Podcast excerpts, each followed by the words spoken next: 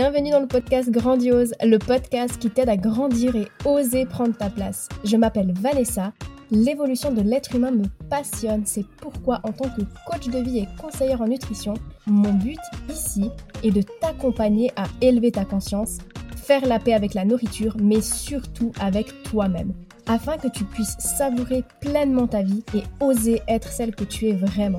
Je me réjouis de partager ce nouvel épisode avec toi. Are you ready? Mets-toi dans ta bulle et c'est parti!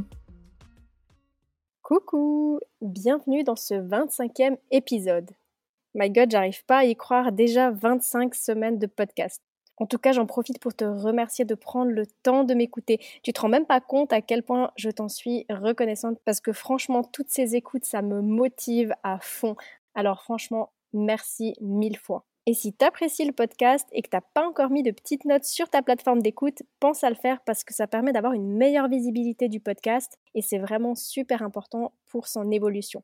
Venons-en maintenant au sujet du jour, les émotions. Aujourd'hui, je vais te partager tout ce que j'ai appris à propos des émotions ces dernières années. Je vais t'expliquer pourquoi on a tendance à refouler nos émotions et comment on peut les vivre pleinement, tout simplement, pour avoir une vie plus épanouissante. Tout d'abord, qu'est-ce que c'est une émotion? Une émotion, en fait, c'est une réponse naturelle, physique ou psychologique qui t'indique à chaque instant comment tu te sens avec ce que tu vis, que ce soit une situation, un événement ou même un souvenir. Elles ont pour but de favoriser ton bien-être et assurer ta survie. Le souci, parce que oui, il y a toujours un souci, hein, l'être humain, il a besoin de trouver des problèmes à tout. Pourquoi faire simple quand on peut faire compliqué hein? Donc le souci, c'est qu'au lieu de laisser les émotions faire leur travail tranquillou, nous, ben en fait, ce qu'on fait, c'est qu'on veut à tout prix les gérer, les contrôler. Et comme c'est pas possible, ben on finit par les refouler, par les camoufler, les étouffer. Pourquoi on fait ça avec nos émotions? Tout simplement parce que la plupart d'entre nous, on a intégré dès notre plus jeune âge que certaines émotions étaient positives et d'autres négatives. Alors qu'en réalité, il n'y a pas d'émotions positives ou négatives. Il n'y a que des émotions. Alors oui, certaines sont agréables, d'autres sont désagréables, mais en soi, toutes les émotions sont utiles. Ce qu'il y a, c'est qu'on a tous entendu des phrases comme faut pas pleurer, arrête de crier, sois pas triste. Et je suis sûre que tu les as entendues toi aussi. Et ce genre de phrases nous ont amenés à croire qu'il faut pas trop montrer ses émotions, qu'être vulnérable c'est être faible, et du coup, ben, que diront les autres? Et finalement, c'est devenu un fonctionnement automatique à tel point que parfois on a à peine le temps de ressentir quelque chose de désagréable qu'on est déjà en train d'engloutir une barre de chocolat, de scroller sur Instagram ou de se taper une série Netflix. Toutes ces choses vont en fait amener de la dopamine rapide, hormone du plaisir, qui va donc étouffer nos émotions désagréables. Et juste petite parenthèse, inutile de chercher un coupable. Chaque personne qui a contribué à notre éducation a fait de son mieux avec les outils qu'elle avait. Alors c'est vrai, je trouve que c'est assez nul qu'on ne nous apprenne pas ce genre de choses à l'école. Mais bon, aujourd'hui, en tant qu'adulte, on est les seuls responsables de notre propre éducation. Et on peut décider de faire autrement. Alors quand tu auras terminé d'écouter cet épisode, repense à tout ce que je t'ai transmis et réfléchis à ce que tu peux mettre en place pour améliorer ton rapport aux émotions de façon concrète. Ce que je veux que tu comprennes aujourd'hui, c'est que les émotions, ça ne se gère pas.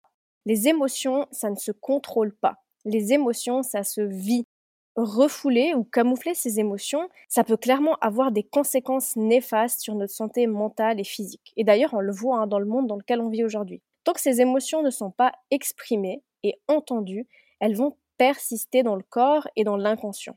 Elles finissent même parfois par s'emmagasiner dans le corps sous forme de surpoids ou même de maladies par exemple dans des cas extrêmes. Parce qu'en fait, les émotions, c'est des charges énergétiques qui doivent être conscientisées et évacuées.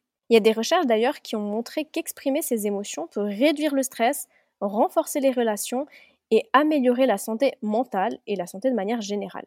Donc au lieu d'essayer de nier, de lutter contre ses émotions et de les juger, il vaut mieux respirer un bon coup et accepter ce qui est. Alors non, c'est pas facile. Oui, ça demande du temps et de l'entraînement parce que notre façon de fonctionner est tellement ancrée depuis longtemps que c'est devenu une habitude. Hein. Alors du coup, bah, faut changer cette habitude. Et comme toute nouvelle habitude, ça demande des efforts, ça demande de la patience, de la répétition et de la persévérance. Mais crois-moi que ces efforts valent le coup.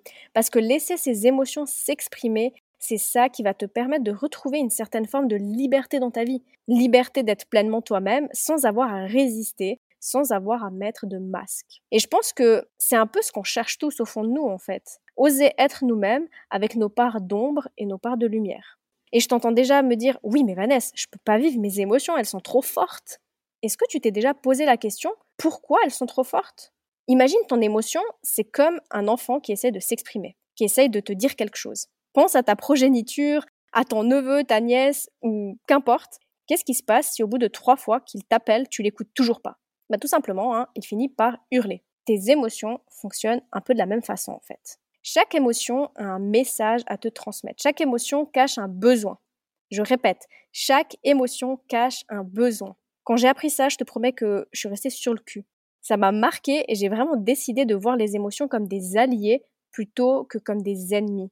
Selon Paul Ekman, un psychologue américain, il y aurait six émotions de base qui sont universelles et qu'on retrouverait dans toutes les cultures humaines.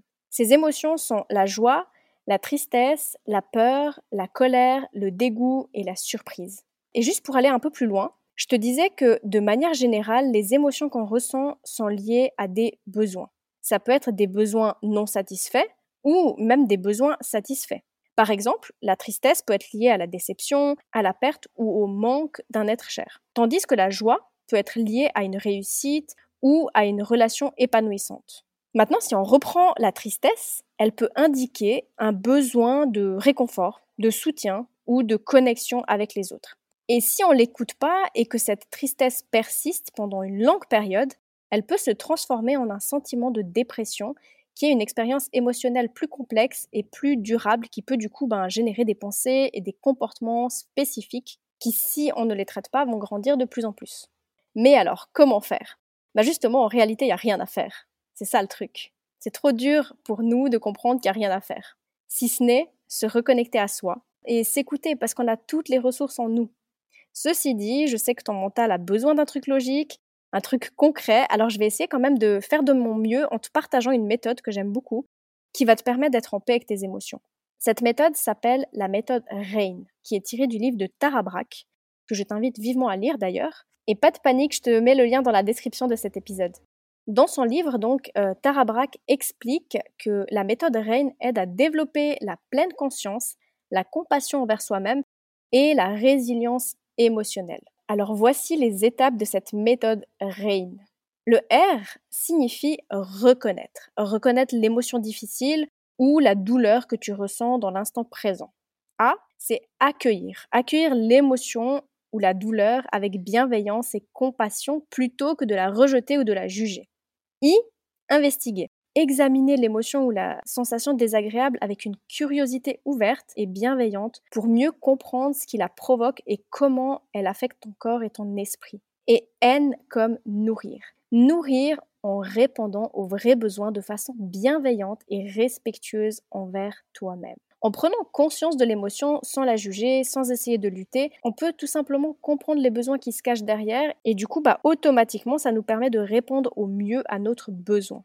Dans l'épisode de la semaine prochaine, je vais te dévoiler l'outil qui, moi, m'a permis de faire la paix avec mes émotions et que j'utilise d'ailleurs énormément avec mes clientes. Voilà, en tout cas, j'espère que toutes ces infos t'auront aidé à voir plus clair au niveau des émotions. Et si tu as des questions ou que tu as envie de partager des choses à ce sujet, n'hésite pas à m'écrire sur les réseaux, je me ferai un plaisir d'échanger avec toi. Merci d'avoir écouté cet épisode. Pour être au courant des nouveautés, rejoins-moi sur les réseaux sociaux. Tu trouveras tous les liens dans la description de ce podcast. Si tu as apprécié cet épisode et que tu sens qu'il pourrait aider d'autres femmes de ton entourage, je t'invite à le partager autour de toi et à le noter avec la note de ton choix. Car si le podcast évolue, c'est surtout grâce à toi. Bisous bisous